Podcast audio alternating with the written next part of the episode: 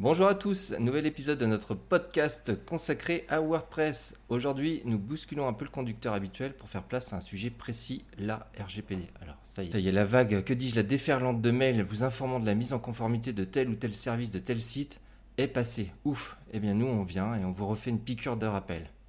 Vous allez enfin savoir si on dit le RGPD, la RGPD, la loi RGPD, la réglementation ou le règlement, enfin tout ça, mais plus précisément comment rendre votre site ou celui de vos clients conforme à cette réglementation? Quelles sont les actions à mener? Quels sont les risques et les sanctions? Tout cela grâce à notre équipe de développeurs et à notre invitée spécialiste de la question, Stéphanie Ekierman, consultante et formatrice RGPD. Bonjour Stéphanie. Donc, sans plus attendre, je vais vous lire notre politique de confidentialité et de traitement des données personnelles. Vous allez accepter tous les cookies et on lance l'émission.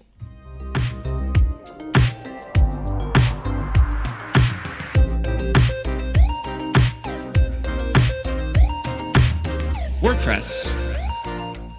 That's really cool.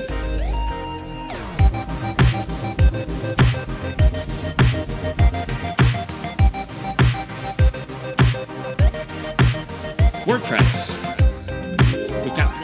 Donc Stéphanie, encore merci euh, de te prêter à notre petit jeu euh, de l'interview et de nous apporter euh, ta connaissance sur le RGPD. C'est gentil, c'est cool. C'est un plaisir, merci à vous de me recevoir. J'ai dit dans ma présentation donc que tu étais consultante formatrice RGPD. Est-ce que tu peux juste nous, nous, en dire un peu plus sur ce parcours et sur ce que tu fais? Quels sont types de clientèle par exemple?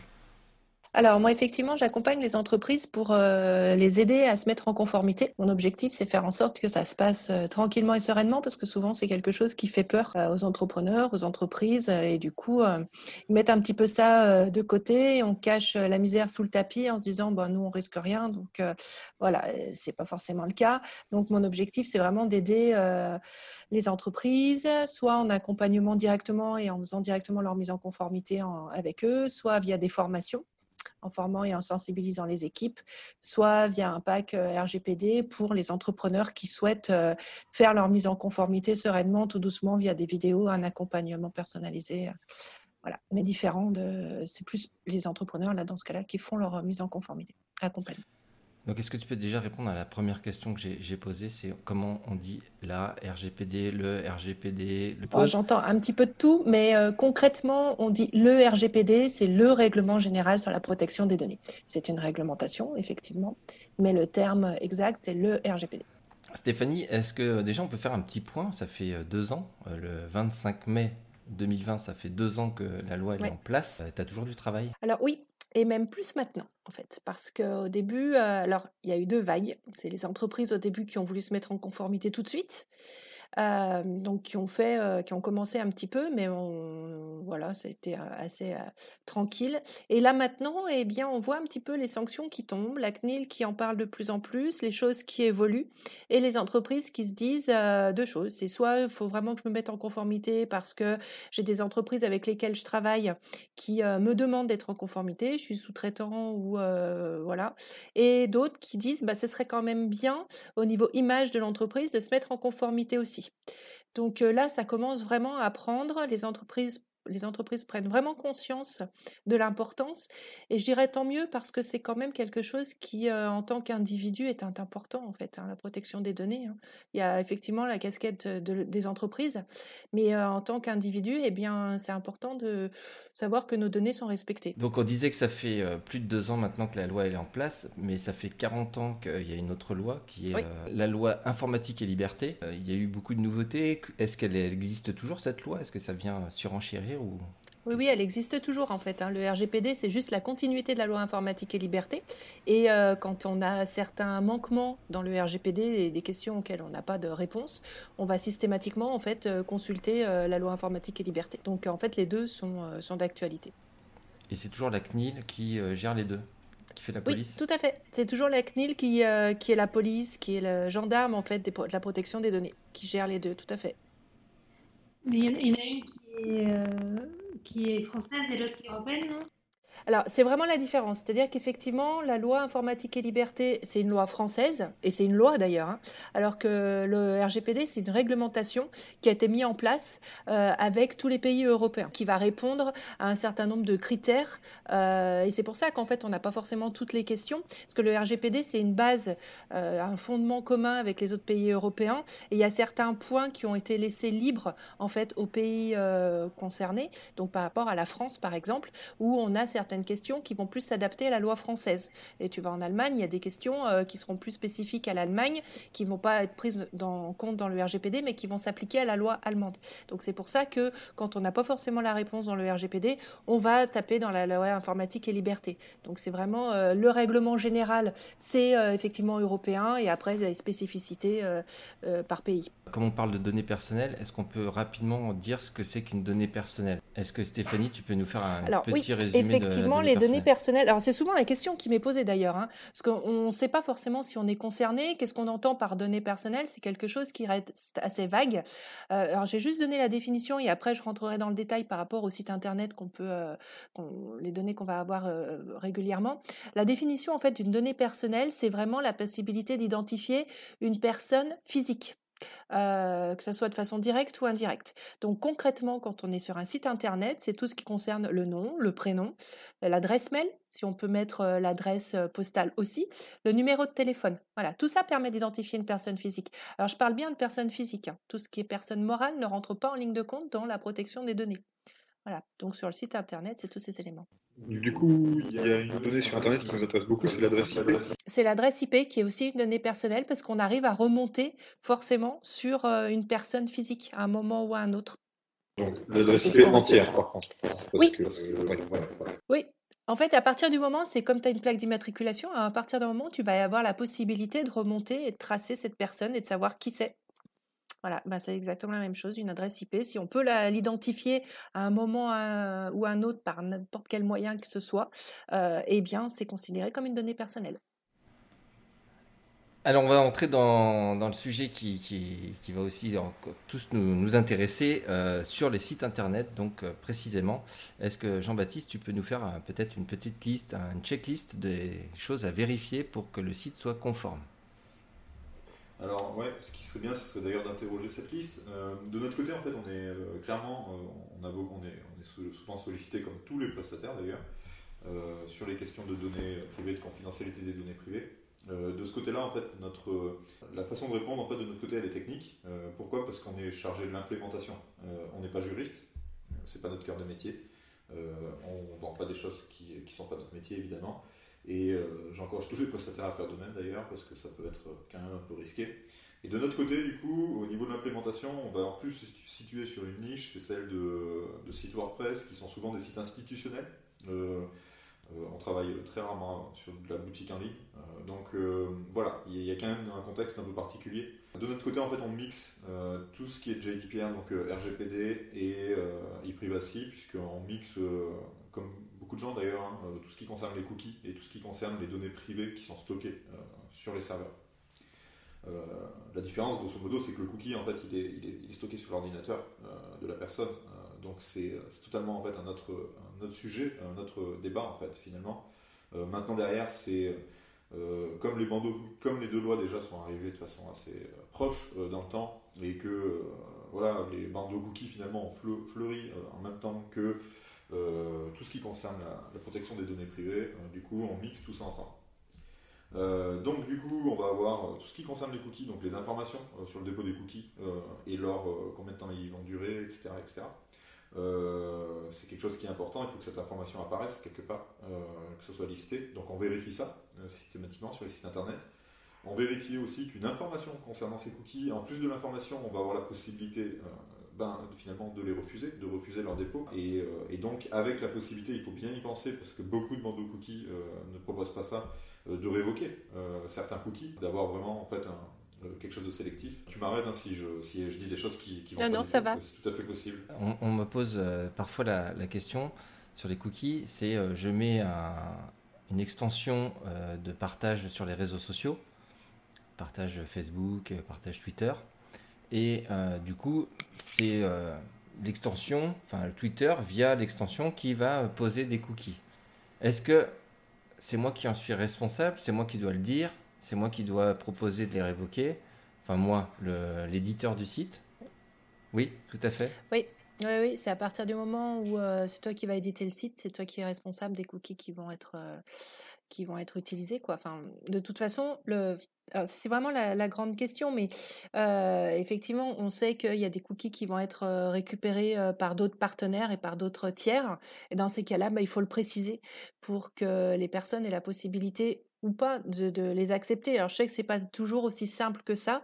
La théorie et la pratique, c'est vraiment deux choses différentes. C'est la difficulté en fait hein, d'appliquer ça. On en a bien conscience. Après, normalement, effectivement, c'est la personne, enfin c'est le site internet qui est responsable de ce qui va passer à travers lui. D'accord. Alors effectivement, sur la pratique, c'est aussi ce qu'on observe. Euh, moi, je donne une petite astuce pour ceux qui voudraient euh, savoir quels sont les cookies. Il y a plusieurs méthodes, hein, mais une, méthode simple, c'est vous cliquez sur le petit cadenas de votre navigateur à côté de l'URL et vous allez voir une petite fenêtre qui s'ouvre et le nombre de cookies qui sont euh, actuellement enregistrés sur le site. Et on arrive parfois, j'ai déjà vu, à 150 cookies pour un seul site. Normalement, l'idée, c'est de au moins de les regrouper ces cookies par, euh, thématique peut-être et, de proposer à l'utilisateur de révoquer chacun de ces cookies. Est-ce que c'est euh, est-ce que c'est C'est ce qui se fait de plus en plus hein. aujourd'hui, c'est ce qu'on voit euh, vraiment évoluer et je trouve ça génial. Alors après, moi, je suis vraiment sur la partie euh, de théorie, hein, on est bien d'accord, je suis pas sur la partie pratique, ce qui peut être fait réellement. Mais ce qu'on voit de plus en plus, c'est qu'on a possibilité d'accepter ou de, refus- de refuser les cookies par catégorie. C'est euh, j'accepte, je refuse sur la partie analytique, sur la partie de telle ou telle partie, enfin, je sais pas comment vous les appelez exactement, mais c'est euh, c'est découpé effectivement et on peut les accepter ou pas par euh, par ça. Et après il y en a beaucoup qui mettent un petit peu d'humour en disant euh, bah, merci pour nous d'accepter ces cookies pour nous permettre un petit peu de de, suivre de voir l'évolution de notre site les statistiques tout ça. Ce qui peut permettre aussi de faire accepter au moins si on refuse tout le reste peut-être d'accepter cette partie là et après bah, on valide justement tous les cookies et le choix qu'on a fait par rapport à ça c'est ce qui vraiment se fait de plus en plus, c'est ce qu'on voit bien évoluer. On, va être honnête, on va être honnête. euh, la plupart d'entre nous, je pense, quand on voit un bandeau cookie euh, qui nous empêche de lire euh, le blog ou la page qu'on souhaitait consulter, on fait accepter. Euh, voilà, des fois on fait refuser, mais cliquez quand même sur ce petit cadenas là pour voir le nombre de cookies, parce que parfois vous faites refuser, mais vous avez quand même les cookies. hein. C'est-à-dire qu'on a une information, mais il n'y a pas derrière. Et ça, Jean-Baptiste, tu vas peut-être nous répondre, ou Simon, ou Rachel, sur euh, comment on fait techniquement pour que euh, bah, virer? Bah, techniquement, c'est pas très compliqué en fait hein, euh, à désactiver. Euh, c'est vraiment, c'est vraiment pas grand chose. Alors tout ça se passe en, JavaScript, en JS, et euh, en fait, on va avoir des scripts qui vont, qui vont être désactivés tout simplement. C'est-à-dire que le, le script était parti pour déposer un cookie, ben, en fait, on va l'empêcher de déposer le cookie. C'est pas grand chose, surtout d'autant plus qu'en France, on a, on a la chance, mais comme dans plein d'autres pays, hein, d'avoir des, solutions de gestion de la révocation des cookies. Euh, nous, de notre côté, on implémente, mais il y en a plein en fait, hein, euh, payantes, gratuites, etc. On implémente Tarte au citron. Euh, qui, pourquoi? Parce qu'en fait, dès le départ, il était recommandé par la CNIL. Et du coup, bah, de notre côté, c'est simple. Tu vas voir, tu fais un site pour un client, tu dis, bah, ok, il faut qu'on trouve une solution. On, va sur le site de la CNIL, celle-là, elle est recommandée, bah, c'est celle-là qu'il faut prendre. Alors, sur l'implémentation, du coup, il y a une extension WordPress qui permet, et là, je reviens un peu sur WordPress, du coup, parce que c'est l'objectif du podcast au départ. Euh, en tout cas. Euh, et euh, donc il y a une extension WordPress Tarte au citron. Le, seul hic, pour certaines personnes, c'est pas du tout un problème, c'est que du coup elle est payante sur l'implémentation ensuite ben, de l'API, de gestion des cookies, etc. Mais il est tout, à fait possible d'utiliser le script JavaScript de Tarte au citron de façon gratuite et illimitée, euh, parce que c'est un script en fait hein, qu'on installe sur un site internet. Donc ça demande par contre une intervention technique. Alors, question technique, est-ce que ça va aller justement chercher tous les cookies, euh, je dirais à notre place, ou il faut être conscient des cookies qu'il y a sur notre, notre site? C'est-à-dire justement, je mets un- une extension de partage sur les réseaux sociaux. Euh, Au départ, j'ai pas forcément idée que ça va poser des cookies. De ce côté-là, les responsabilités sont. Enfin, c'est assez euh, délicat en fait de savoir qui est la- le responsable. Nous, on, fait des, on est prestataire, on fait des sites pour des clients. Euh, Est-ce que c'est nous qui sommes responsables? Est-ce que c'est le client lui-même qui se débrouille? De notre côté, sachant qu'on est chargé de l'implémentation, c'est-à-dire que quand il, y a, va y avoir euh, des choses qui sont connectées avec Facebook, euh, avec euh, ce que tu veux finalement, Google Analytics, euh, etc. euh, ben nous, on est chargé de les implémenter. Donc à ce moment-là, en fait, c'est le rôle du prestataire de de remonter l'information, c'est-à-dire qu'on utilise, voilà les cookies qui sont déposés, de les lister, etc.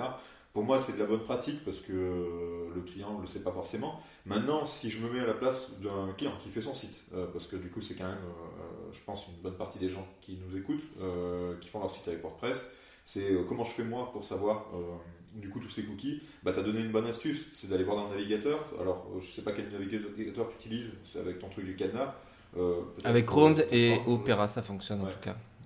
Ok, sur, euh, sur Firefox, il y a des outils euh, voilà, qui permettent de lister les cookies hein, dans l'inspecteur, etc. Ça, marche, enfin, sur tous les navigateurs proposent ce genre de choses. Derrière, ça vous permet en fait de lister tous ces cookies et le, le minimum que vous devez faire, euh, et qui est vraiment le minimum pour moi, c'est qu'en dehors du bandeau cookie dont on parlait tout à l'heure, c'est d'avoir une page cookie ou d'utiliser la page de politique de confidentialité, pourquoi pas, pour lister ces cookies.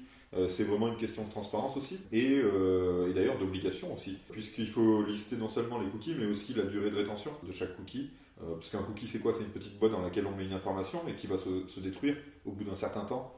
ou pas d'ailleurs. Et, ça, c'est important de le dire. En fait, il n'y a aucune raison que votre site il stocke des informations via un cookie plus d'un an.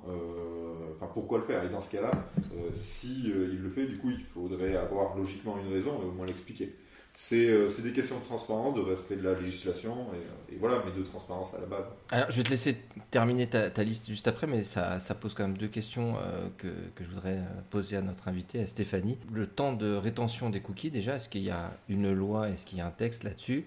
Et la deuxième question que j'ai, c'est, qu'on a soulevée, c'est quelle est la responsabilité d'une personne qui va créer le site internet et la responsabilité de l'éditeur, enfin du propriétaire du site internet?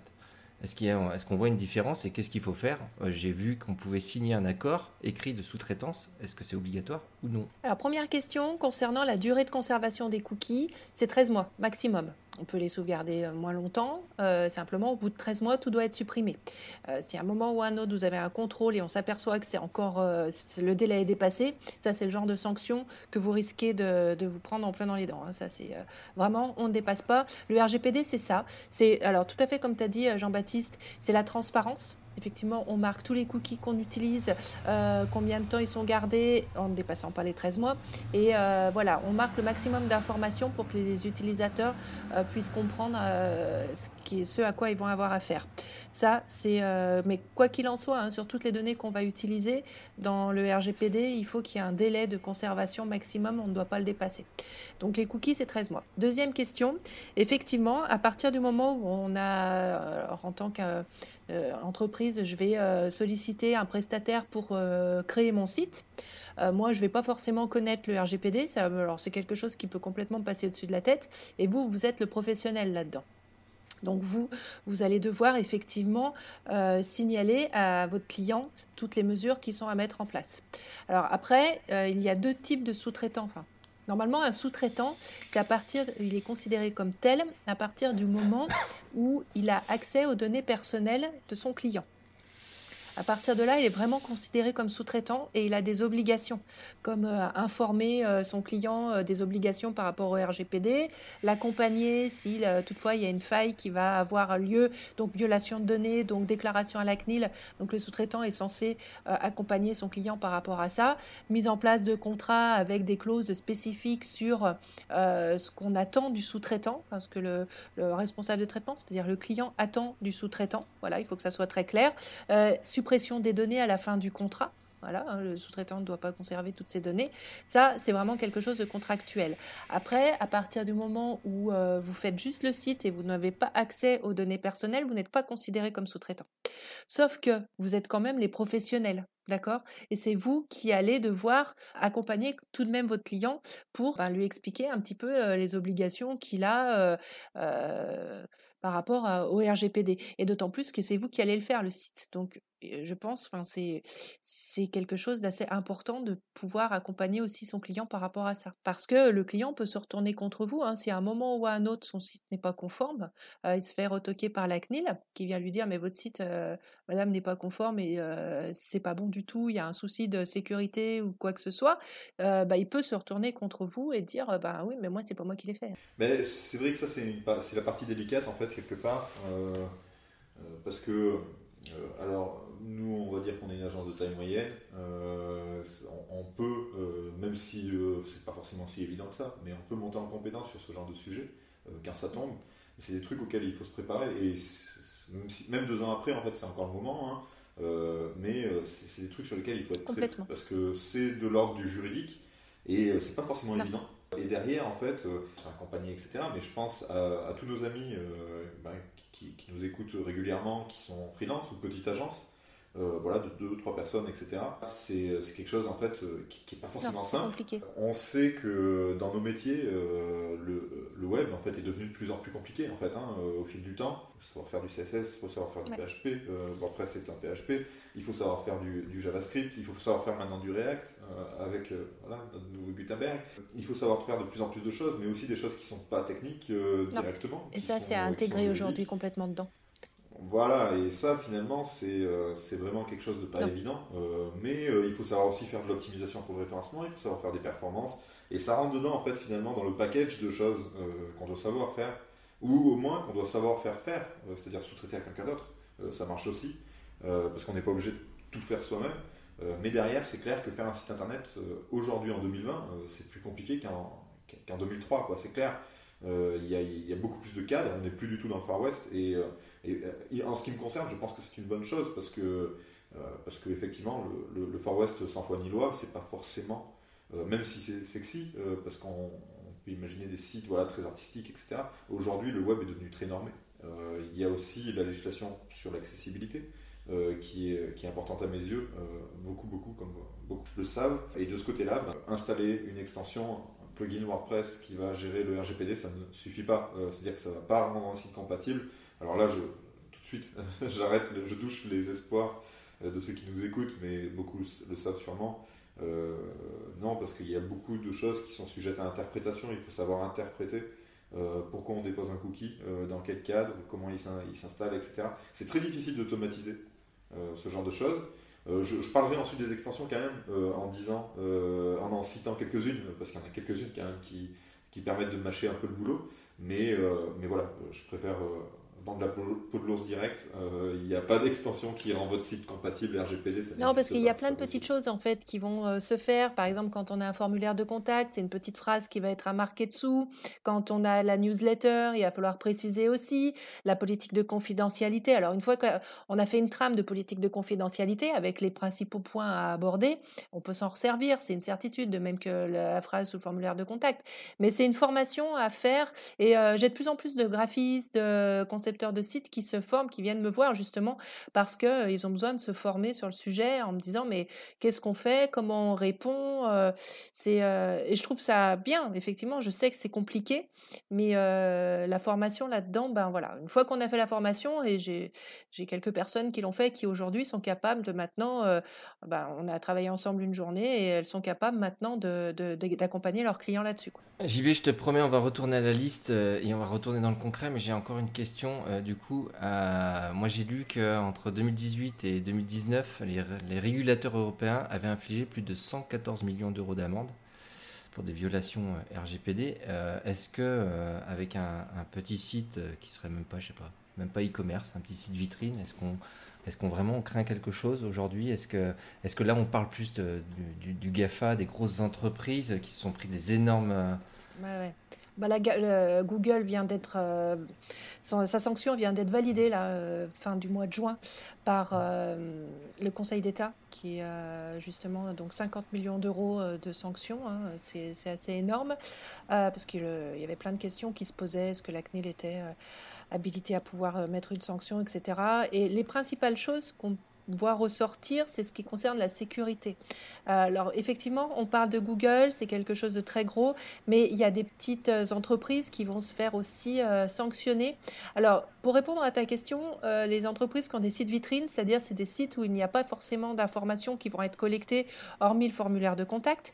Donc dans ces cas-là, il n'y a pas de problème de sécurité.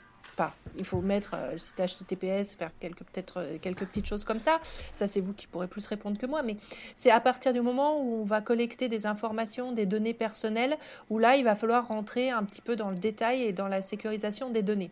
C'est vraiment là, en fait, que le bas blesse, euh, où les sanctions euh, sont les plus fréquentes, vraiment.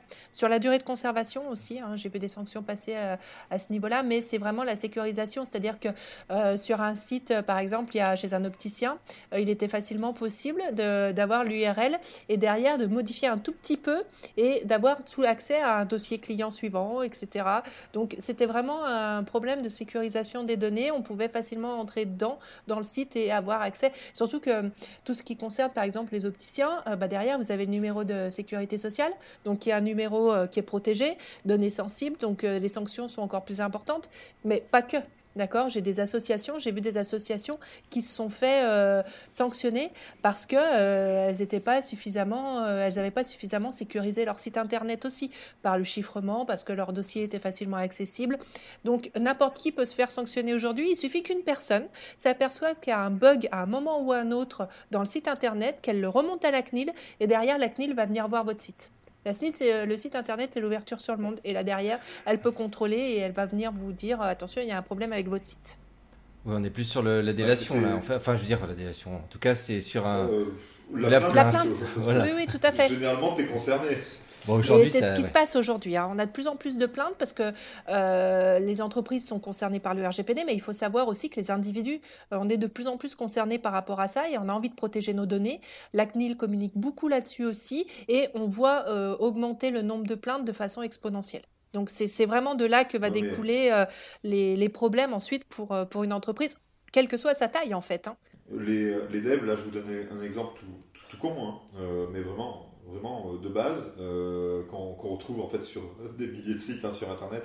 C'est que par défaut, en fait, sur euh, certains hébergeurs, euh, on va pas avoir de configuration de sécurité spé- spécifique sur, par exemple, l'affichage des, fichiers dans les répertoires. Vous avez un, répertoire qui contient des fichiers, il n'y a pas de page web dessus, il y a juste des fichiers. Ben, vous allez avoir un serveur qui sera configuré par défaut pour afficher ce listing de, fichiers. Euh, en front, si on va sur l'adresse URL de votre site, euh, on va rien voir, on va juste naviguer sur le site, très bien. Sauf que dans WordPress, du coup, qui est quand même utilisé par plus d'un tiers du web, euh, donc bien connu par tout le monde, on va avoir ce qu'on appelle un répertoire qui s'appelle WP Content slash Uploads, qui contient tout ce que vous avez téléversé sur votre site. D'accord? Les devs, ça vous connaissez tous par cœur. Et du coup, si on est, imaginons que j'ai un serveur au VH, ah, j'ai cité une marque, tant pis pour elle, c'est pas le meilleur hébergeur de toute façon. Euh, donc, imaginons que vous avez un site sur OVH euh, qui euh, affiche le contenu, le listing des fichiers dans les répertoires, et que ben vous, vous êtes, en- enfin, vous faites un site pour un client, ou le client monte son site lui-même sur OVH, etc., avec avec WordPress. Et derrière, en fait, utilise son site pour stocker ben, des données, un ensemble de données, par exemple euh, des données qui ont été reçues via, un formulaire, donc ça c'est saisi par l'utilisateur, mais aussi euh, des données, en fait, par exemple, sur les gens qui se sont inscrits sur le site, euh, inscrits tout simplement pour s'abonner, par exemple, à quelque chose. Ça va être stocké du coup dans les uploads. Et derrière, ben, en fait, moi, gros malin que je suis, je vais arriver sur le site, je vais aller dans VP Content Upload euh, 2020, euh, voilà, ensuite dans le répertoire juin, avril, mai, etc., etc. Je vais parcourir et puis je vais finir par tomber là-dessus. Une fois que j'aurai ces données, du coup, euh, ben, moi en tant qu'utilisateur d'Internet, euh, je vais envoyer un petit message aux gens, ou alors euh, à la CNIL si on ne me répond pas. Mais quelqu'un qui souhaite les exploiter va pouvoir récupérer mes données qui sont stockées. Et, finalement, ça c'est une configuration de base, hein, mais qui même sur un site vitrine peut conduire du coup à des fuites de données qui sont totalement des données privées. Ça va être un listing client euh, sauvegardé sur le site internet, etc., etc. Donc il y a et ça c'est vraiment un exemple tout con, hein, euh, vraiment basique. euh, et pourtant on est déjà voilà dans un gros problème en termes de sécurité des données des données privées. Tout à fait. Donc pour vérifier ça, vous pouvez aller euh, sur l'URL ou mettre un index. euh, le mieux c'est changer d'hébergeur, si j'ai bien compris. Ou sinon mettre un index euh, vide, HTML. Voilà, Ouais. c'est la, la technique. Ou sinon utiliser des, des solutions de sécurité Plutôt. type, type euh, etc., qui, qui gèrent ça directement. Là, pour le coup, l'extension est une solution. Parce qu'effectivement, elle va, elle, va gérer, elle va gérer ça sur toute votre installation WordPress. ou- Donc, Euh, je voulais juste ajouter quand même un point important, c'est-à-dire qu'aujourd'hui, à partir du moment où on a euh, une fuite de données, ou ce qu'on appelle en fait une violation de données, euh, en tant que- qu'entreprise qui avons subi ce, ce dommage, nous allons être obligés de le déclarer à la CNIL.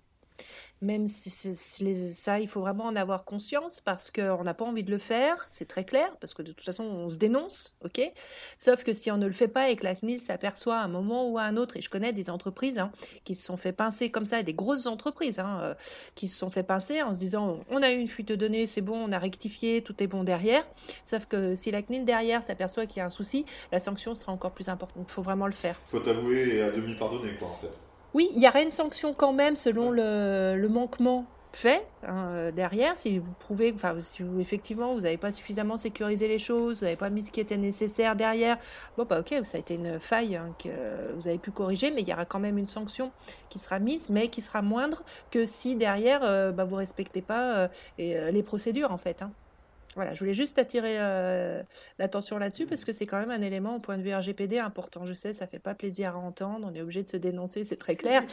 Sauf que si vous le faites pas, bah, vous allez euh, payer deux fois plus cher. Donc on a parlé euh, des cookies, euh, on a abordé la sécurité. Est-ce que tu peux continuer la, la liste, Jean-Baptiste, des, des checks? Alors, c'est ma petite li- liste personnelle, hein, il y a sûrement à compléter, mais c'est une petite checklist bien utile pour faire comprendre un petit peu les enjeux.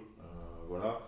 Euh, donc, on a parlé des cookies, effectivement. Euh, Effectivement, on a parlé un petit peu rapidement de la page de politique de confidentialité. Alors, juste pour vous dire, du coup, ma politique à ce sujet-là, c'est d'expliquer que je suis, et en fait, chez Woodanit, il n'y a pas de juriste.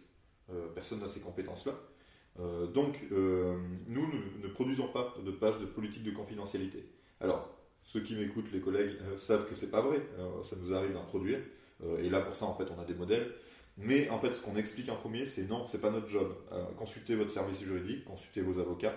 Euh, on travaille plutôt avec des grosses entreprises, donc généralement ils ont un service juridique hein, euh, en interne, mais parfois c'est pas le cas. Faites-vous conseiller. Vous avez un conseil juridique, ben, consultez-le, c'est son, son job. Nous on implémente. En revanche, du coup, on a parfois des problèmes de délai parce que ça peut prendre du temps, tout ça. On a parfois des problèmes de, clients qui ne savent pas, qui n'ont pas budgété ça, qui n'ont pas, enfin voilà. Euh, Et dans ce cas-là, du coup, ce qu'on leur explique, c'est que oui, ok, on va vous mettre un modèle qui nous semble correspondre à ce, qu'on, à ce que fait votre site. Mais attention, on ne peut pas s'engager derrière. Ce qu'on va faire ici, c'est vous dépanner. Donc voilà, ça va être signifié, ça fait, euh, l'objet d'un accord. Euh, et mais c'est très important de commencer par dire conseiller des gens dont c'est le métier. Enfin, co- consulter des gens dont, dont, dont c'est le métier, c'est très important. Euh, pourquoi? Parce qu'en plus, une page de politique de confidentialité, ça peut vraiment changer euh, suivant, euh, suivant ce que vous faites en fait. Suivant une association, suivant une entreprise, suivant. voilà, et je parle pas, parce que du coup, là, ça pourrait être intéressant d'en toucher deux mots, même si on, je pense que peu de personnes dans notre auditoire est concerné, mais c'est encore bien différent et complètement autre chose pour tout ce qui concerne les données de santé et les données médicales où là on est carrément sur une autre stratosphère. Nous, c'est pas notre cas et je pense qu'effectivement dans notre auditoire il y a peu de personnes euh, qui travaillent dans le secteur médical, euh, donc pour euh, où vraiment il y a des données de patients qui sont traitées. Mais alors là, par contre, c'est juste impossible d'aller rédiger de la, une page de politique de confidentialité si on n'est pas. Oui, d'ailleurs, d'ailleurs, à ce sujet, il faut faire très attention aux questions que vous posez dans les, dans les formulaires parce que la, limite, elle est, très, elle est très fine. On peut ne pas avoir un site euh, médical, mais si on commence à demander euh, des opinions politiques, euh, la taille, ou est-ce qu'ils ont déjà été malades ou autre, pour une association sportive, on, rentre déjà, je, pense, on va dire si je me trompe, mais on rentre déjà dans des données très personnelles et qui rentrent dans l'ordre du médical. Alors complètement. En fait, chose que j'ai pas précisée et j'aurais dû le faire, tu as raison. Il existe, moi je, catégorise les données personnelles en deux, deux catégories différentes. On a les, ce que j'appelle les données personnelles classiques, nom, prénom, adresse, IP, mail, euh, ce genre de choses.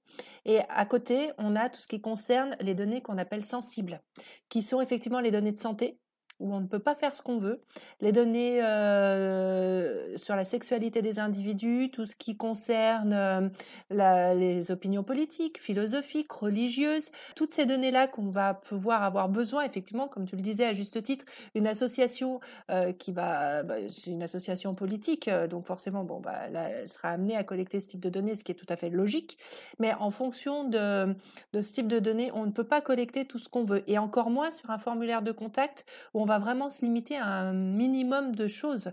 Euh, on va prendre le nom, le prénom, peut-être le téléphone si on imagine qu'on en a besoin, euh, l'adresse mail, mais on va vraiment se limiter à ça. Il ne faut pas prendre trop d'informations, ce n'est pas nécessaire d'abord. Euh, vous communiquerez ces informations ultérieurement si la personne va plus loin que ce formulaire de contact, mais euh, il faut vraiment avoir en tête que on ne peut pas collecter ce qu'on veut. Et si en plus vous êtes amené à collecter les types de données, des données sensibles qu'on vient de citer, alors là il va falloir sécuriser votre site encore plus euh, niveau encore plus haut. Voilà, c'est vraiment important. Chose que j'ai pas précisé sur la sécurité des, des données, c'est vraiment important aussi, ce qui concerne les mots de passe. C'est-à-dire que, si c'est un site où on va être amené à mettre un maximum, enfin beaucoup d'informations personnelles avec un, comment s'appelle, un, fichier client où on va pouvoir se connecter ou autre. Alors là, c'est vraiment très important de mettre des mots de passe complexes parce que sinon, on le sait, hein, je pense que je vous apprends rien en vous disant que c'est facile de pouvoir pirater un site internet si vous mettez votre adresse, pas votre date de naissance ou des mots, des mots comme ça. Il faut vraiment utiliser des mots complexes entre 8 et 12 caractères pour avoir quelque chose de, de, fort en fait hein, en termes de sécurité. Est-ce que j'ai est-ce que j'ai le, le, droit de, de, faire une micro-parenthèse sur les mots de passe? Euh, Simon, Eddy, Vas-y, vas-y, je couperai. Micro, hein. c'est l'anecdote pour rigoler. Euh, c'est pas une blague parce que c'est la réalité. Euh, ça date d'il y a quelques années euh, où effectivement des hackers du coup avaient partagé des fichiers. et en fait, pas que des hackers, c'était aussi des hackers white hat, c'est-à-dire que c'était partagé pour éviter que justement ça soit utilisé. Un fichier contenant contenant euh, les 2 millions de mots de passe les plus utilisés euh, sur Internet. Et euh, finalement, en fait, voilà, c'était des gentils, parce que l'objectif, en fait, finalement, c'est de faire un logiciel, c'est de faire des logiciels qui vont permettre d'éviter d'autoriser l'utilisateur d'utiliser ces mots de passe. mais c'était bien sûr aussi très pratique pour les hackers, parce que du coup, bah, voilà, tu récupères ça et tu fais des. Ça te fait un dictionnaire. Voilà, tu crées et, et, en premier, c'était 1, 2, 3, Azerty, QWERTY. C'est ça. Et donc, donc l'anecdote du coup va arriver euh, et, finalement c'est une anecdote plutôt pour les développeurs parce qu'en fait ce fichier était avait été déposé sur GitHub euh, qui est une plateforme de, partage de code en fait hein, euh, et donc accessible publiquement. Et, et, donc sur GitHub on peut faire des, des pull requests pour demander en fait des modifications du code etc et il y a eu une pull request qui était intitulée remove dolphin so nobody will know my password c'est-à-dire que la personne en fait disait ouais, supprimer Dolphin, comme ça du coup les gens verront pas que mon mot de passe est, euh, dans la liste quoi. Et euh, voilà, donc euh, tout le monde s'était foutu de sa gueule évidemment. Donc il avait donné et son mail et son mot de passe. Oui, avaient... et du coup, pour le coup, c'était c'est vraiment mythique à lire. On partagera le lien hein, dans, dans l'article parce que c'est vraiment mythique. en fait, il y a plein de personnes du coup qui ont renommé du coup euh, le dossier, euh, les 1 999 000, etc., mots de passe les plus euh, saisis, ou une autre personne qui avait proposé de le renommer les 2 millions de mots de passe les plus saisis, sauf Dolphin, moins Dolphin. voilà. Alors je vais, je vais poser plein de questions, après vous allez vous débrouiller pour, pour répondre à, ces questions. On, parlait des, des, données personnelles, donc il y a d'un côté la question c'est en tant qu'utilisateur, donc quels sont mes droits? euh, de consultation, de suppression, de récupération. On a parlé de, la page de, confidentialité, de politique. Euh, elles ont différents noms. Des fois, c'est des pages différentes. Des fois, on en regroupe tout dans les mentions légales. Enfin, c'est un peu, flou ça pour, moi. Et euh, on voit aussi que chaque entreprise ou association est, censée avoir un, responsable RGPD à qui on peut contacter. Et euh, parfois, je vois ça résumé finalement. Vous pouvez, euh, pour toutes vos données personnelles, contacter cette personne. Est-ce que ça, ça suffit au final à dire je suis tranquille, je vous ai donné un mail, si vous avez des problèmes, des soucis, vous contactez ce gars-là, il va se débrouiller après à aller fouiller dans la base de données pour aller supprimer vos données. En fait, c'est pas aussi simple que ça. Première euh, question, tu me demandais, enfin, c'était pas la première, mais on peut appeler ça politique de confidentialité. Euh, alors, pas les mentions légales, hein, d'accord, mais euh, ça peut être euh, mention complémentaire. On voit plein de noms différents. La seule chose, en fait, c'est vous l'appelez comme vous voulez. La seule chose vraiment importante, c'est que les gens, les individus qui vont sur votre site, puissent tout de suite comprendre que les informations concernant les données personnelles seront dedans tout simplement. Et après, il y a un certain nombre de domaines, enfin d'informations à mettre. Alors, on a ce qu'on appelle le responsable de traitement qui est le responsable de tout le RGPD. En gros, très grossièrement, euh, de l'entreprise. Après, dans une entreprise, alors ça va dépendre de la taille de l'entreprise. Effectivement, si c'est une toute petite entreprise, ça va être le dirigeant de l'entreprise qui va être responsable, qui va être le référent forcément. Euh, après, on peut effectivement euh, désigner ce qu'on appelle un DPO, en français un DPD, un délégué à la protection des données, qui lui va gérer tout ce qui concerne le RGPD. Et effectivement, on va mettre une adresse mail euh, DPO avec le nom de l'entreprise, parce que tout de suite, on va savoir que cette personne-là va être en charge de ce dossier, parce qu'il faut qu'on puisse contacter quelqu'un spécifiquement. Donc même si après vous précisez que c'est l'adresse contact avec le nom de l'entreprise sur laquelle on peut avoir des informations sur le RGPD, tant que vous précisez que ces informations seront des, seront, vont répondre au RGPD, il n'y a pas de souci. Il faut juste le préciser.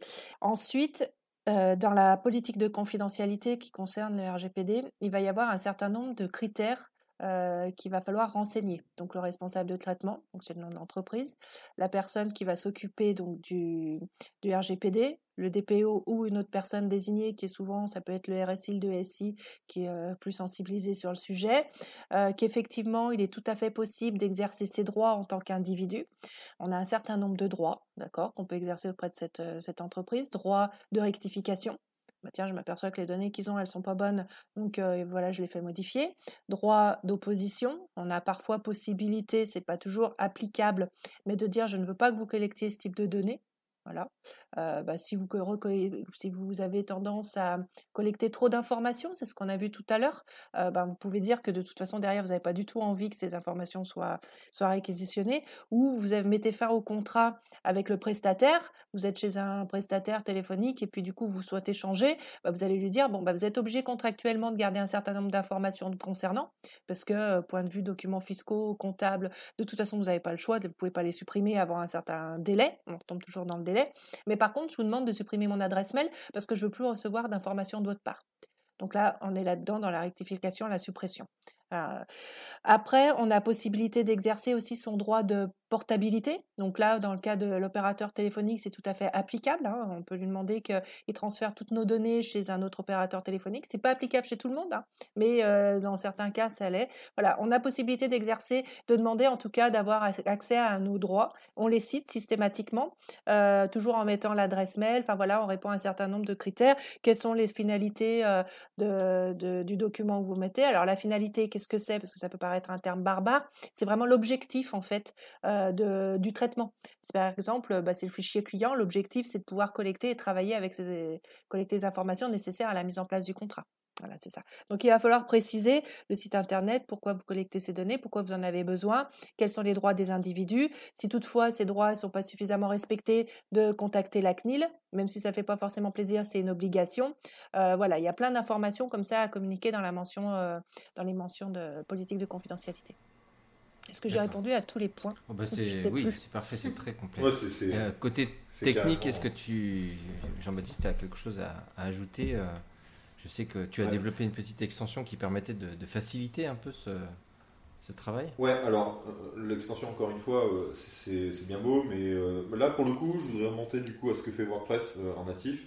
Il faut savoir que WordPress est développé en, majorité à un peu moins de 50%, un peu moins, euh, par des gens qui sont américains, qui euh, un an avant le RGPD, donc en 2017, n'en avaient juste rien à cirer.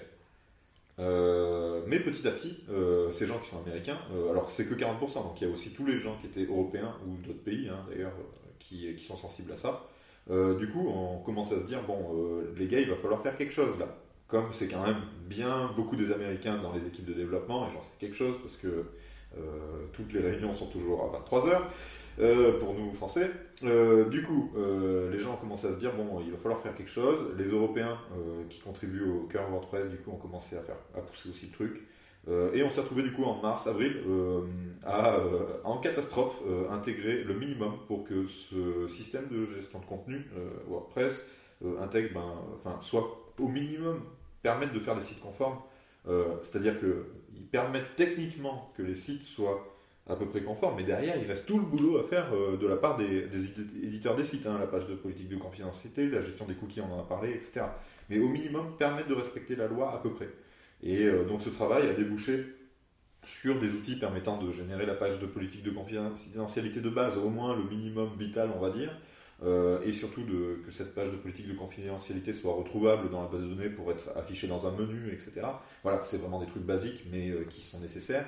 Et aussi euh, de gérer en fait justement ce dont on vient de parler, donc les demandes des utilisateurs d'export et de suppression des données. Parce que c'est bien beau qu'en fait je dise, bah, contactez-nous si vous voulez de, nous demander un export ou, ou, la suppression ou la rectification de vos données. Sauf qu'une fois que je, je, reçois la demande, ok, ben supprimez mes données. Euh, ouais, ben, ça veut dire qu'il faut aller dans la base de données, aller chercher euh, les informations euh, dans toutes les tables de la base de données avec l'adresse email de la personne, etc. C'est carrément pas à la portée de tout le monde. C'est soit les prestataires, soit les DSI qui vont aller faire ça. Moi, perso, tous ceux, désolé si parmi nos auditeurs il y a des gens qui travaillent dans des DSI, mais tout ce dont j'ai pas envie, c'est que des gens d'une DSI aillent dans la base de données de mon site WordPress. bref, pour plein de raisons, du coup, il fallait donner des outils pour ça, et donc en mai 2018, juste avant, euh, quelques jours avant la sortie du RGPD officiel. Euh, du coup, WordPress a pu sortir une version, la 4.9.6. Ouais, j'ai eu une hésitation, mais 4.9.8, pardon, voilà, euh, qui permettait du coup justement de gérer cet export, cette suppression du données en back-office. On va saisir une adresse mail qu'on nous a transmise. ben, voilà, on a reçu un mail avec une demande, on va la saisir et ça va permettre d'exporter les données, voire même de les supprimer, et de les envoyer à la personne automatiquement, etc. Euh, et effectivement, là, du coup, j'arrive à mon extension. C'est que bah, moi, je bossais un petit peu sur, ce projet-là euh, à ce moment-là. Euh, et du coup, j'ai sorti une petite extension. Et en fait, enfin, du coup, a sorti une petite extension qui s'appelle JDPR Data Request Form et qui permet via un formulaire, un formulaire en fait, en, front, hein, voilà, dans la page de politique de confidentialité, aux gens en fait de eux-mêmes leurs requêtes, leur, ouais, leur demande d'export ou de suppression des données dans ce cas-là, en fait, il va y avoir une procédure sécurisée qui va s'enclencher en fait directement. Euh, et bien sûr, ils ont un petit catch à remplir, etc. Ils mettent leur adresse mail. Euh, il n'y a rien qui est stocké à cet endroit-là, on n'a pas besoin. Mais euh, du coup, WordPress va envoyer un email avec un token, avec un jeton, permettant de valider que la personne dispose bien de cette adresse mail, que, que c'est bien elle, hein, finalement. et dans ce cas-là, du coup, le système va automatiquement aller chercher toutes les données et les envoyer par mail dans, dans, un fichier zip. Euh, l'objectif, du coup, c'est que. Euh, alors, il y a deux choses en fait avec cette, extension. L'objectif, bien sûr, c'est de réduire euh, la quantité de traitement à faire. c'est utile, bien sûr, pour les sites de grosses associations qui ont énormément de personnes qui sont inscrites à leur site, etc. etc. Bah, ça permet d'automatiser ça, ce genre de choses, associations ou entreprises. C'est utile aussi, et je ne vais pas le cacher, hein, parce que même si je suis très sensible aux questions déontologiques et éthiques, c'est aussi utile pour montrer pas de blanche euh, aux régulateurs. Euh, je parle de la CNIL. pourquoi? Parce que si on donne tous les outils en front pour montrer que finalement on joue le jeu, ben quelque part ça réduit aussi finalement les, risques enfin, de, de, sollicitation en fait pour aller un peu plus loin dans les fichiers, etc. etc. Donc moi je pense que plus on est transparent de ce côté-là et plus on met à disposition ce genre d'outils, euh, ben mieux c'est, parce que du coup, on va automatiser les choses, on aura moins de boulot, mais en plus, euh, le régulateur ou les gens qui se posent des questions, du coup, pourront eux-mêmes euh, trouver la réponse à leurs questions en directement via la partie publique du site. je précise ici qu'il n'y a pas de pub à faire, à part que, enfin, si on est très content que l'extension soit utilisée 6000 ou 7000 fois par 6000 ou 7000 installations actives de sites dans le monde, c'est très cool, euh, mais elle est gratuite. Hein, euh, donc, euh, à part le fait d'être content d'avoir beaucoup d'utilisateurs, on n'a rien à gagner de spécial. Je, mets un petit bémol, hein, sachant que tout ça, ça fonctionne avec les données de base de WordPress. C'est-à-dire que si vous ajoutez une extension de formulaire telle que GravityForm, si vous ne paramétrez pas correctement GravityForm, ces données-là ne seront pas exportées. Et Gravity Form s'est mis à jour et vous pouvez, mais il faut le faire, c'est pas automatique. Il faut cocher les cases qui pourront être exportées, qui pourront être effacées. Donc je fais un petit, un petit rappel, en tout cas pour ceux qui utilisent Gravity Form, il faut aller le faire, il faut aller le paramétrer à la main pour que, pour que ça fonctionne. Ce que, ce que tu viens d'expliquer, ça fonctionne avec les données de base finalement de, de WordPress, c'est-à-dire nom, prénom, euh, email, enfin les quelques données qu'on peut mettre sur un profil utilisateur, mais ça ne va pas plus loin. Moi, je voudrais rajouter un point important. Euh, si des personnes viennent vous solliciter pour avoir les informations, euh, que, connaître les informations que vous avez euh, en votre possession les concernant, ça ne concerne pas uniquement le site internet. Je sais que là, on parle de site internet. Simplement, il faut bien avoir en tête que toutes les données que vous allez devoir communiquer, c'est aussi tout ce que vous pouvez euh, collectées en dehors du site internet. Si vous avez un CRM à côté, si vous avez d'autres informations, alors ça se fait de moins en moins aujourd'hui, mais si vous avez des contrats papier dans une association, si vous avez des informations comme celle-ci, ça aussi, ça va être à communiquer à la personne, ça va être aussi à supprimer euh, concernant les individus. Voilà, il faut vraiment y penser parce qu'aujourd'hui, on a tendance à penser que c'est uniquement le site internet qui est concerné, mais pas forcément. Ça peut être euh, tout le reste, toutes les informations. Les données personnelles, euh, ça concerne tout. Le- les informations que vous avez sur un client, sur un adhérent, sur quoi que ce soit, en général, il faut vraiment l'avoir en tête. Est-ce que les mails, ça rentre là-dedans? Parce que j'ai déjà entendu dire, ah bah moi, mon formulaire de contact, il va directement sur un mail, et les mails ne sont pas concernés. Parce Alors, que on est les censé- le mail est censé être personnel, de personnel à personne. Les mails, euh, si tu donnes, euh, moi je donne mon adresse, stéphanie.ackerman, d'accord Euh, À ton avis, est-ce que, juste pour euh, sensibiliser, est-ce que ça va te me concerner? Est-ce que c'est une donnée personnelle? On peut m'identifier en fait, tout de suite. Donc à partir du Oui. moment où on peut identifier une personne, forcément c'est concerné. Donc l'adresse mail est concernée. L'autre question qui m'est souvent posée, c'est si j'ai, euh, par exemple, euh, voilà, T'as bien deviné. de classe. Euh, Est-ce que c'est concerné? Est-ce que ça concerne quand même les données personnelles? Parce que dedans, il y a le nom euh, de l'entreprise et on a dit que les entreprises n'étaient pas concernées par les données personnelles. Sauf que derrière, il y a Eddy qui va apparaître. Ok? Alors si en plus tu rajoutes le nom de la personne, ça va l'être encore plus. Alors si tu mets que Eddy, on peut se dire, chez Woodenote, voilà, est-ce que... Mais à partir du moment où on a possibilité de remonter et d'avoir, euh, d'identifier une personne à un moment ou à un autre, de toute façon, ça reste une donnée personnelle. Ouais, il faut l'avoir en le- tête le- Ça aussi. va pas être très Il y a le contenu du mail, c'est surtout, c'est, c'est- pour moi la question c'est là aussi, c'est sur le contenu Dans du le, mail. ah, Est-ce que- dans le mail. Oui, c'est ça, c'est-à-dire que moi je mets un formulaire de contact sur mon site qui envoie, et je- même à la limite je fais un mail tout. Je fais un mail tout sur mon site et je reçois les mails de mes clients. Est-ce que ces mails-là, je dois les supprimer? Tu dois plus rien avoir en fait d'informations concernant ces clients. C'est-à-dire que si j'arrive chez toi et que je vais dans- taper dans ma base le nom d'un client, je dois plus rien retrouver. Mais, ah, par exemple, euh, sur un site euh, de vente e-commerce, si, si euh, en tant qu'utilisatrice je fais un Alors achat, voilà, je peux pas, je peux pas demander qu'on supprime Non, c'est ce que je disais tout à l'heure. euh, on a possibilité de supprimer un, un certain nombre d'informations, sauf- ce qui est contractuel et ce qu'on est obligé de, garder au point de vue comptable, au point de vue fiscal, enfin autre comme ça. On sait qu'on est obligé de les garder entre 5 et 10 ans. Euh, là, on n'a pas le choix. Il y a certaines informations, euh, les factures, euh, euh, ce genre de choses. De toute façon, on ne pourra pas les supprimer avant le délai en vigueur concernant ce type de document.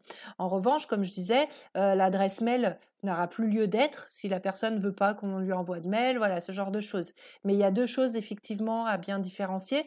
Ce qui est contractuellement obligatoire euh, de conserver. Là, ben, on explique gentiment au client que de toute façon, on a supprimé tout ce qu'on pouvait supprimer, mais que le reste, euh, il n'est pas possible de le faire pour les raisons euh, qu'on vient d'évoquer à l'instant. D'accord, mais par exemple, sans parler de, de site e-commerce, sur tous les sites où on peut se créer un compte pour n'importe quelle raison, quoi, avoir un compte utilisateur, euh, on n'a pas forcément envie que, que, ce, que ce compte soit supprimé au bout de 13 mois. Pourtant, il n'y a pas de C'est les les cookies qui sont gardés 13 mois. Ça, c'est les cookies euh, 13 Oui, mois. oui. Oui, ah, c'est Les la- données personnelles, données personnelles, non, il n'y a pas de limite. Ah, si. D'accord. À la base, normalement, il y a des limites. C'est-à-dire que tu as un client, donc tu vas garder ses informations, euh, son site internet ou euh, ses informations pour lui envoyer des mails, des newsletters, de la communication, euh, à partir du moment où tu travailles avec lui. D'accord? Mais derrière, à partir du moment où tu ne travailles plus avec lui et que tu as mis en archive les documents comptables, d'accord Il n'y a pas de raison de continuer à garder ces informations, par exemple, effectivement, un login ou, enfin, comme tu disais, un compte sur un site, il n'y a pas de raison de les conserver. Donc, à partir du moment où tu ne travailles plus avec un client, il est possible de les supprimer. Avec un prospect, par exemple, on va garder les informations trois ans à partir du dernier contact avec cette personne. Voilà. On a toujours un délai de suppression des données, systématiquement. Alors après, il faut voir soit euh, délai en vigueur de certains documents, comme on a pu l'évoquer, soit on décide de garder un certain nombre d'informations, un, certain nombre de temps, parce qu'on peut estimer que derrière, vous avez mis en place un site internet chez un client, bah, vous conservez toutes ces informations, je sais pas, 5, 6 ans, parce que vous pouvez vous dire qu'à un moment, le client va revenir et que si vous supprimez certaines informations, bah, c'est dommage parce que vous n'allez pas pouvoir récupérer l'historique. Voilà, c'est euh, du bon sens en fait. hein, Il ne faut pas les garder trop longtemps non plus. J'avais l'exemple en tête de, de- Maxime de, de VP Marmite qui avait dit, expliqué qu'il avait joué le jeu pour euh, sa, sa liste de contacts newsletter, que bah, il avait constaté que il y avait la moitié qui avait accepté et d'autres euh, refusé. Donc il s'est vu euh, son trésor, parce que c'est un trésor pour la plupart des, des entreprises d'avoir une liste de contacts pour les newsletters. Est-ce que euh, on est obligé de renouveler finalement euh, cette demande systématiquement? Parce Alors, qu'est-ce je- que j'ai collecté comme de- demande? Bah, j'ai j'ai collecté, ça fait 5 ans que je collecte des, des mails pour envoyer ma newsletter. Et ma, ma base s'est enrichie, j'ai maintenant euh, 1000 contacts. Est-ce que il y a des contacts qui ont peut-être 5 ans? Ils ont Alors, accepté il y a 5 ans d'être dans cette newsletter. Tant qu'ils n'ont pas cliqué sur euh, unsubscribe, euh, je les garde. Mais est-ce que je vais être obligé de rappeler euh, au bout Non. de 2 ans, 3 ans euh, Alors, le but du RGPD, juste une petite précision, c'est pas d'embûcher le business. D'accord? Il faut vraiment avoir ça en tête. Euh, c'est pas parce qu'il y a des lois sur la protection des données qui veulent nous aider, nous en tant qu'individus, pour faire euh, en sorte que les entreprises fassent pas n'importe quoi. Euh, le but, c'est vraiment de faire en sorte aussi que les entreprises peuvent travailler. D'accord? À partir du moment où tu vas sur un site, tu te connectes, euh, tu vas sur euh, la ligne de newsletter, tu dis OK, je veux recevoir la newsletter, tu as donné ton accord, très bien. Il n'y a aucune raison que tu demandes à nouveau à tes clients s'ils veulent toujours recevoir la newsletter. Si eux, ils veulent à un moment ou à un autre supprimer, ce, ne plus la recevoir, ils ont tout à fait possibilité d'avoir. Enfin, il faut systématiquement mettre un lien de, de désinscription. Ça, c'est obligatoire, d'accord? Newsletter, euh, tout ce qui est mailing, ce genre de choses, il y a toujours un lien de désinscription à indiquer, de façon à ce que justement les individus puissent à tout, pu- puissent à tout moment euh, souhaiter se désinscrire. Et à partir du moment où ils ne se désinscrivent pas, tu n'as aucune raison euh, de supprimer les informations les concernant. Très bien. pas de raison. C'est en fait eux qui vont faire la demande. Voilà, tout simplement. Après, c'est pareil, juste j'apporte une petite précision aussi, si vous me le permettez, hein, si je déborde, vous me le dites, mais vous voulez envoyer des, euh, des mailings ou euh, de, de la prospection à certains clients, euh, il y a deux types de possibilités, enfin, deux types de catégories de clients. Si vous travaillez avec en B2C, effectivement, vous allez être obligé d'avoir l'accord des particuliers, c'est ce qu'on appelle l'opt-in, pour pouvoir travailler avec eux. En revanche, si vous travaillez en B2B et que vous avez envie d'envoyer de la prospection commerciale à des entreprises, vous travaillez avec ce qu'on appelle l'opt-out. C'est-à-dire que vous pouvez leur envoyer, je parle vraiment de- de- d'entreprise, hein, parce que c'est vraiment important, parce qu'il ne faut pas vous faire retoquer. Attention à ce que, ce vous interprétez, vous me direz si vous avez bien compris, mais parce que sinon, euh, c'est c'est pas du tout la même chose. Euh, si vous travaillez en B2B, vous souhaitez envoyer des mailings, des informations, de la prospection commerciale à des entreprises, vous pouvez le faire sans aucun problème. Donc on est vraiment dans la possibilité de travailler. Le business, il est là, il existe. La seule chose, et c'est vraiment ce que j'ai dit, mettez un lien de désinscription. Si la personne ne veut plus recevoir ces informations, elle se désinscrira. À partir de là, on est bon. Par contre, les particuliers, c'est pas du tout la même chose. C'est beaucoup plus réglementé. On ne peut pas faire ce qu'on veut. C'est aussi peut-être la différence entre euh, justement Eddy euh, à et, euh, et contact à. Il y a une il y a une adresse qui est euh, où on peut facilement remonter sur le fait que c'est Eddy qui habite à Aix-en-Provence et etc etc et qui fait du théâtre d'impro euh, alors qu'il y en a une autre où on peut pas en fait. Euh, c'est vous l'agence qui fait des sites. Voilà. Deux choses. Tu as tout à fait raison en disant que l'adresse euh, mail contact et le nom de l'entreprise derrière, on ne peut identifier personne. Tu peux l'utiliser. En revanche, tu peux quand même envoyer des mails à mails pro. C'est un mail pro. Là, tu es uniquement dans Ouais. le cadre euh, du, du B2B. C'est professionnel. Même si tu identifies Faut, une faut personne. pas stocker. Voilà. Faut juste pas stocker euh, dans ta base que Eddy fait du théâtre d'impro. Ça va être sympa à monter cette émission. Je vais devoir biper, ouais. sinon je vais, je vais me faire. je, je sens les trolls de partout avec mon mail qui a été cité dix fois. Oh, je suis Bon. désolée, vraiment, j'avais pas pensé à ça. Toutes mes Non, il n'y excuses. a pas de souci. Ah mais moi j'y- moi j'y avais pensé. par je, vais, je, vais, Euh, je vais exercer mon droit. Ouais, je, je- je suis désolée, j'ai un petit peu euh, gaffé là-dessus et tu as tout à fait raison. J'ajoute quand même un dernier point aussi. Euh, vous me dites si je déborde un peu, mais c'est des éléments importants où les entreprises se font facilement euh, sanctionner là-dessus aussi. C'est-à-dire qu'à partir du moment où vous avez des informations sur des clients, et En fait, ce que tu as dit concernant sur ta vie privée l'y fait penser, euh, parce qu'en fait, on a tendance facilement à mettre des informations concernant les clients dans ce qu'on appelle les blocs-notes. Ça, c'est vraiment la chose que va, va consulter systématiquement la CNIL. Hein. C'est vraiment euh, la première des choses sur lesquelles elle va aller voir quasiment. C'est-à-dire qu'on peut mettre n'importe quelle information dans un bloc-notes. Euh, on va pouvoir mettre, bah tiens, cette personne, elle est de telle origine. je pense religieuse sans penser à, mal, tout simplement parce qu'en se disant, bah, quand il y aura une fête religieuse, je peux peut-être lui souhaiter et revenir vers cette personne juste pour penser à bien, voilà. On peut dire, tiens, cette personne, elle est en congé maternité. Attention, c'est une donnée de santé. Bah voilà, ce que je veux vraiment dire, c'est qu'on ne peut pas mettre n'importe quelle information concernant nos clients non plus. Parce que derrière, on peut aller un petit peu trop loin. Alors, bien sûr, surtout, ne mettez pas ce client, il m'embête, parce qu'il est chiant, il est pénible. Voilà. Personne ne le fait non, jamais personne ne le fait jamais, sauf que euh, vous avez, euh, je ne citerai pas le nom de cet organisme qui avait critiqué, c'était un organisme qui donne des cours euh, mettait en lien des profs, je ne citerai pas le nom, hein, mais euh, mettait en lien des profs et des élèves, et derrière avait mis des commentaires absolument désastreux, que ce soit sur les profs ou sur les élèves.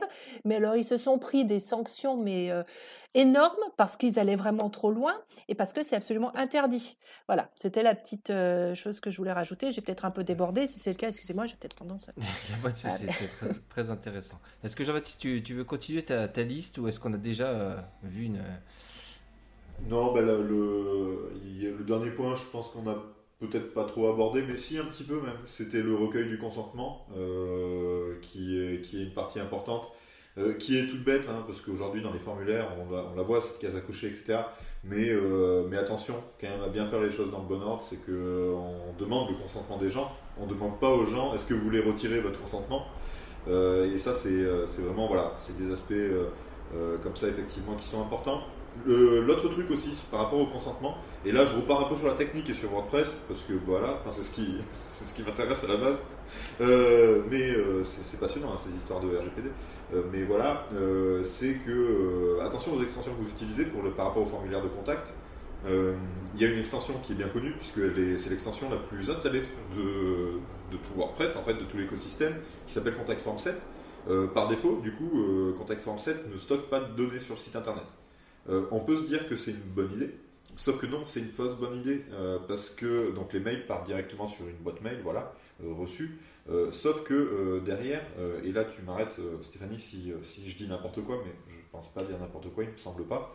il faut aussi stocker le fait qu'on ait recueilli le consentement de la personne euh, et c'est pour ça que du coup, attention, euh, il y a des choses qu'il faut stocker en fait.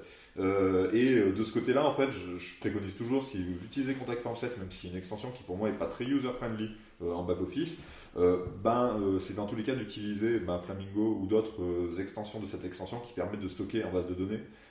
comme ça, du coup, ça permet à WordPress de se plugger dessus, d'aller chercher pour tout ce qu'on disait tout à l'heure, les, les, exports et la suppression, etc.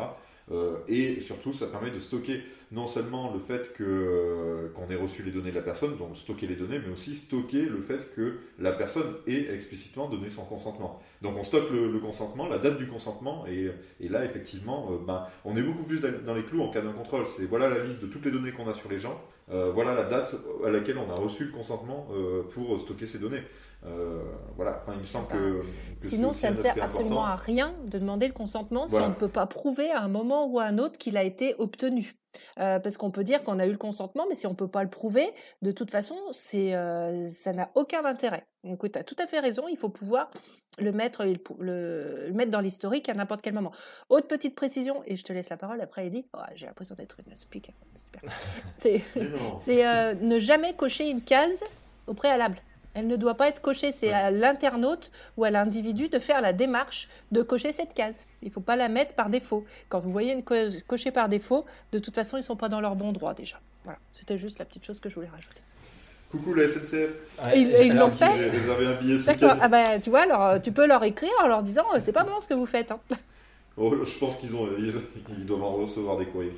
Répondez toujours aux demandes de vos clients. Toujours, toujours, même si vous avez des difficultés à leur répondre. Il faut savoir qu'à partir du moment où vous avez un client qui vient vers vous et qui vous demande à exercer ses droits, vous avez un laps de temps pour leur répondre. D'accord? Vous avez un mois. Pas plus.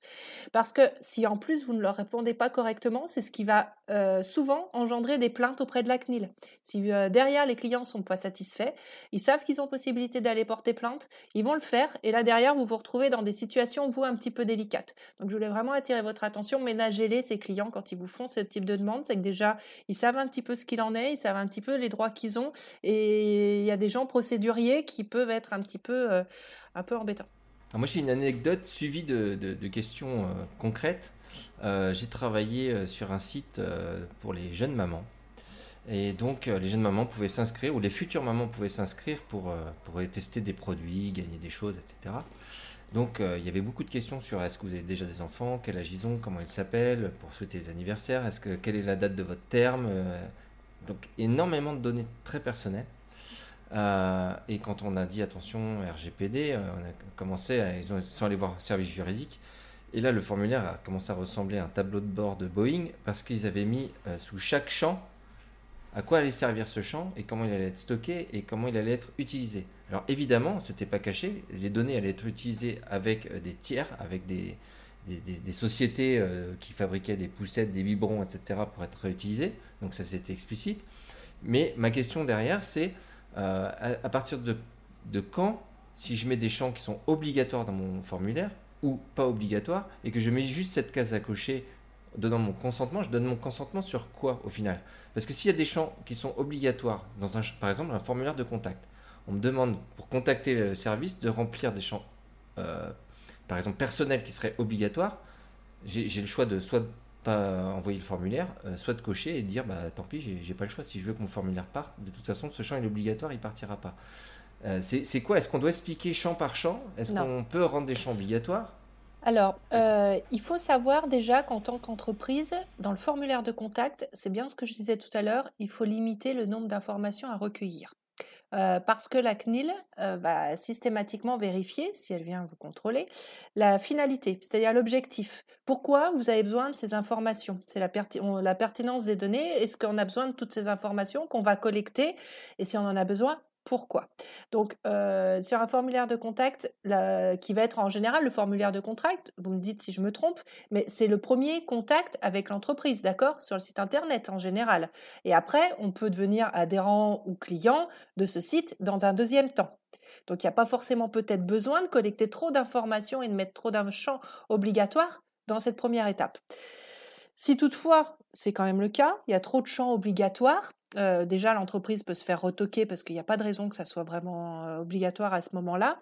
Mais il faut pouvoir justifier du côté obligatoire de la chose. C'est-à-dire que si vous avez un, je vais répondre dans deux temps. Si vous avez un contrôle, vous allez devoir expliquer à la CNIL pourquoi vous avez demandé ces informations. Si vous êtes dans les clous par rapport à votre activité, ok, ça peut passer ou pas, mais euh, voilà, il faut rester vraiment dans les clous. Après, les informations que vous allez mettre, par exemple, dans la politique de confidentialité, vous allez expliquer, alors vous n'avez pas forcément besoin de mettre sous chaque ligne, hein, euh, comme tu viens de le citer, si j'ai bien compris, de détailler pourquoi tu demandes toutes ces informations. Tu, vas mettre, tu peux mettre une ligne en dessous du formulaire de contact. Euh, pour plus d'informations, n'hésitez pas à aller voir la politique de confidentialité, enfin vraiment la transparence hein, là-dessus. Et dans la politique de confidentialité, tu vas expliquer pourquoi tu as besoin de collecter toutes ces informations. Voilà, tu vas mettre on recueille telle information euh, parce que ça correspond à la finalité, parce qu'on en a besoin pour telle ou telle chose. Tu détailles tout ça. Ensuite, tu peux dire que tu travailles avec des, prestataires ou des tiers euh, qui vont recevoir ces informations, d'accord? Parce que euh, derrière, bah, il y en a besoin pour envoyer, par exemple, les valises de cadeaux de naissance, ce genre de choses. Voilà, si tu t'abonnes à cette page, tu sais que derrière, tu vas recevoir des cadeaux. Donc, tu es d'accord? Comment dire il faut vraiment tout expliquer, mais pas forcément dans le formulaire de contact. Je m'embrouille peut-être un peu, je sais pas si c'est très clair, mais... Non, non on n'est pas obligé de, de tout dire dans le formulaire à partir du moment où c'est bien expliqué dans, dans, la page de... Il faut que ça soit expliqué à un moment ou à un autre. Le formulaire de contact, c'est pas le bon endroit parce que sinon ça va devenir effectivement une usine à gaz où toutes les informations vont partir dans les sens, dans tous les sens et les gens n'ont plus envie du tout de remplir ce formulaire parce que voilà, ils vont s'y perdre, voilà. Mais vous expliquez euh, à un moment ou à un autre la transparence, hein, c'est vraiment le RGPD, il faudra quand même expliquer les informations, pourquoi vous en avez besoin dans ces dans, dans la partie euh, détaillée plus, plus bas. Parfait. Alors moi j'ai encore une question euh, que j'ai posée tout à l'heure, mais je pense pas avoir eu ma réponse au final. C'est alors voilà, nous on est Wood Unit, on est travaille en B2B, euh, on crée des sites pour nos clients, est-ce qu'on doit signer un accord écrit de sous-traitance RGPD Vous travaillez, euh, vous allez dans l'utilisation des données personnelles, euh, enfin, vous, vous avez accès, pardon, euh, aux données personnelles, en fait, de vos clients? Oui, oui, bien sûr. Ah bah alors vous êtes sous-traitant. Donc oui, si vous êtes... oui. Non, c'est, c'est- oui, oui, je. C'est clair. Eh ben alors, euh, vous êtes sous-traitant, ce qui signifie que vous avez des obligations. Donc, comme je vous le disais tout à l'heure, d'informer votre client si toutefois vous estimez qu'il ne respecte pas le RGPD. Vous mettez en place un site internet, donc vous dites exactement ce que doit contenir le site internet. Si la politique de confidentialité, et euh, tu as tout à fait raison, c'est plus du domaine juridique, mais vous l'avez spécifié, d'accord? Donc vous expliquez tout ça, Euh, les formulaires de contact, tout ce qui est nécessaire à peu près pour la mise en place du site internet, vous allez le spécifier. Euh, vous devez vous protéger. De toute façon, vous êtes sous-traitant. En même temps, le client, lui, il va devoir mettre en place ce contrat. Alors bien souvent, normalement, c'est le contrat, le client qui le met en place, mais dans votre cas, c'est un petit peu différent. C'est vous qui allez très certainement le mettre en place, mais vous allez devoir détailler toutes les informations vous concernant sur ce que vous allez faire dans votre activité, jusqu'où ça va, et une fois que vous avez terminé la prestation, que, que deviennent les informations du client. Normalement, comme je le disais tout à l'heure, vous êtes sous-traitant à partir du moment où la prestation se termine, vous ne devez conserver aucune information concernant ce client. Sauf, peut-être que ça a un intérêt quelconque, euh, du fait que vous faites des sites internet et que vous imaginez que votre client va venir vous revoir dans un, laps de temps, peut-être que ça peut être intéressant de le spécifier dans le contrat ou pas. Mais tout doit être écrit, en fait. Ça, c'est une certitude. Vous devez mettre en place un maximum de choses dans ce contrat. C'est une certitude la confidentialité des informations. Toutes les personnes en fait qui ont accès dans votre entreprise aux données des personnes euh, de vos clients doivent signer aussi une clause d'information, doivent connaître le RGPD et doivent l'utiliser euh, avec- les bonnes pratiques nécessaires. Euh, si vous utilisez des prestataires, donc d'autres sous-traitants, vous devez systématiquement en informer votre client. Enfin voilà, il y a un certain nombre de clauses comme ça à mettre dans le contrat, oui. Très bien. Est-ce que ça répond mieux à ta question Oui, tout à fait. Donc en fait, euh, plutôt que de rajouter un document, euh, l'ajouter dans ses conditions générales de vente, par exemple, ça peut être une. Alors, bonne idée. oui et non. Ah, parce mince. que les données personnelles, euh, c'est un petit peu particulier. Oui, ça va peut-être être ajouté dans les conditions générales de vente, mais euh, il faut que le client il signe quand même. Enfin, en tout cas, euh, il doit y avoir une, une information qui va être séparée du reste. Faut pas que ça se mélange dans le reste parce qu'il faut que ça soit vraiment visible et s'assurer que ça soit bien. euh, tout le monde ait pris conscience de ces informations. Par exemple, vous avez des salariés aussi, juste pour faire le petit lien, vous avez des salariés, vous allez mettre en place un contrat avec ce salarié. Euh, il est possible de faire un avenant en précisant sur les données personnelles, vraiment quelque chose spécifique aux données personnelles, en disant ce que vous allez faire des données, même si on sait ce que les données sont faites en tant que salarié, mais voilà, c'est les données personnelles, c'est considéré un petit peu à part. Il faut que ça soit visible, il faut que ça soit accessible facilement. Il ne faut pas que ça se mélange avec le reste. En gros, c'est ça. Du coup, euh, Eddie, euh, ouais, on, est, on est foutu parce que personne t'avait dit dans ton contrat qu'en fait t'allais avoir un collègue qui allait dire euh, quels sont tes loisirs, où t'habites, etc. sur un C'est podcast. ça, exactement. Et je vais donc pouvoir euh, exercer mes droits. Euh, je pense qu'on pourrait continuer comme ça pendant des heures, mais on, on- on va, on, on va s'arrêter là.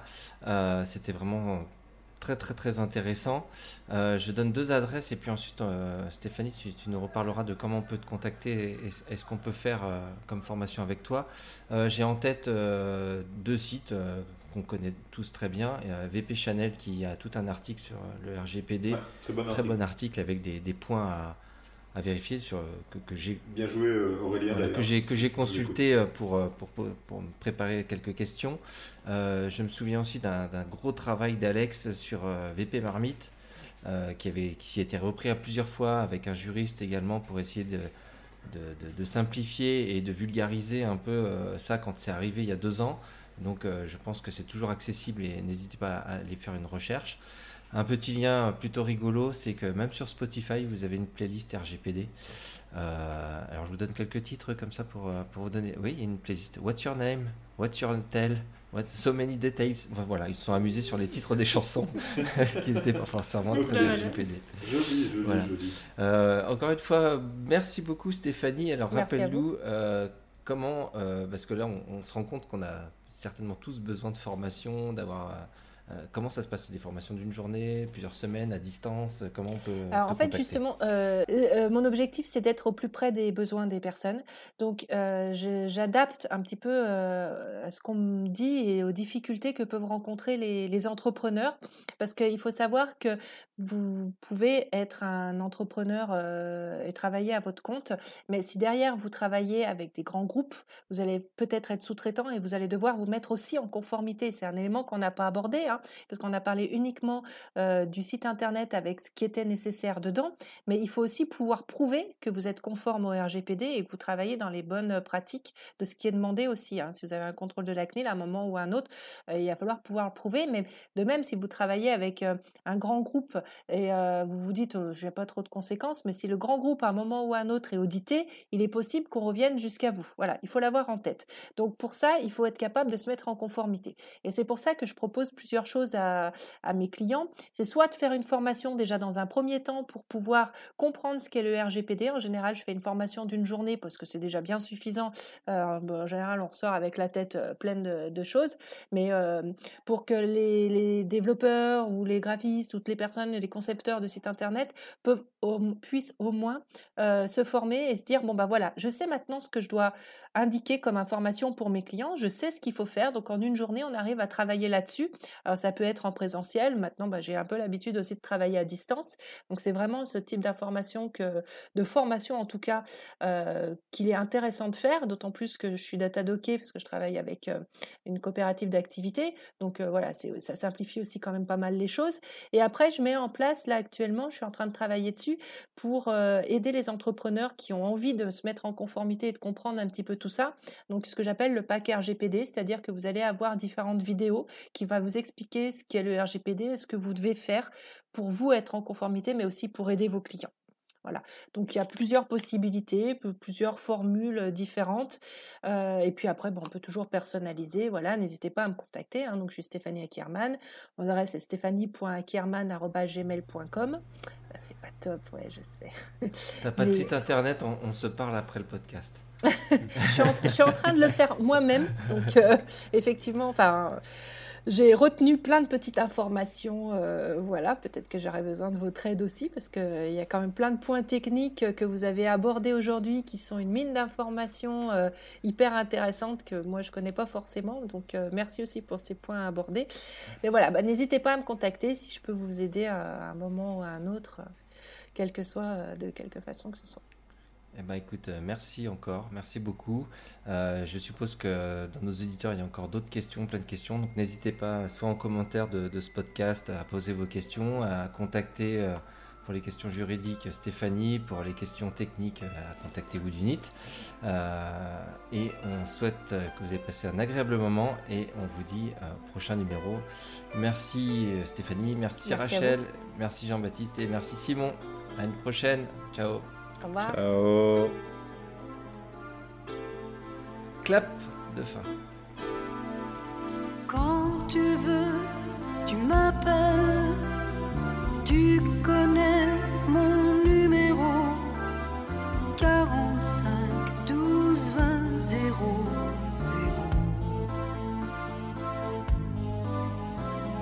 Quand tu veux, de toi dans un bar. Comme autrefois, j'ai envie de voir, de voir, de voir mes yeux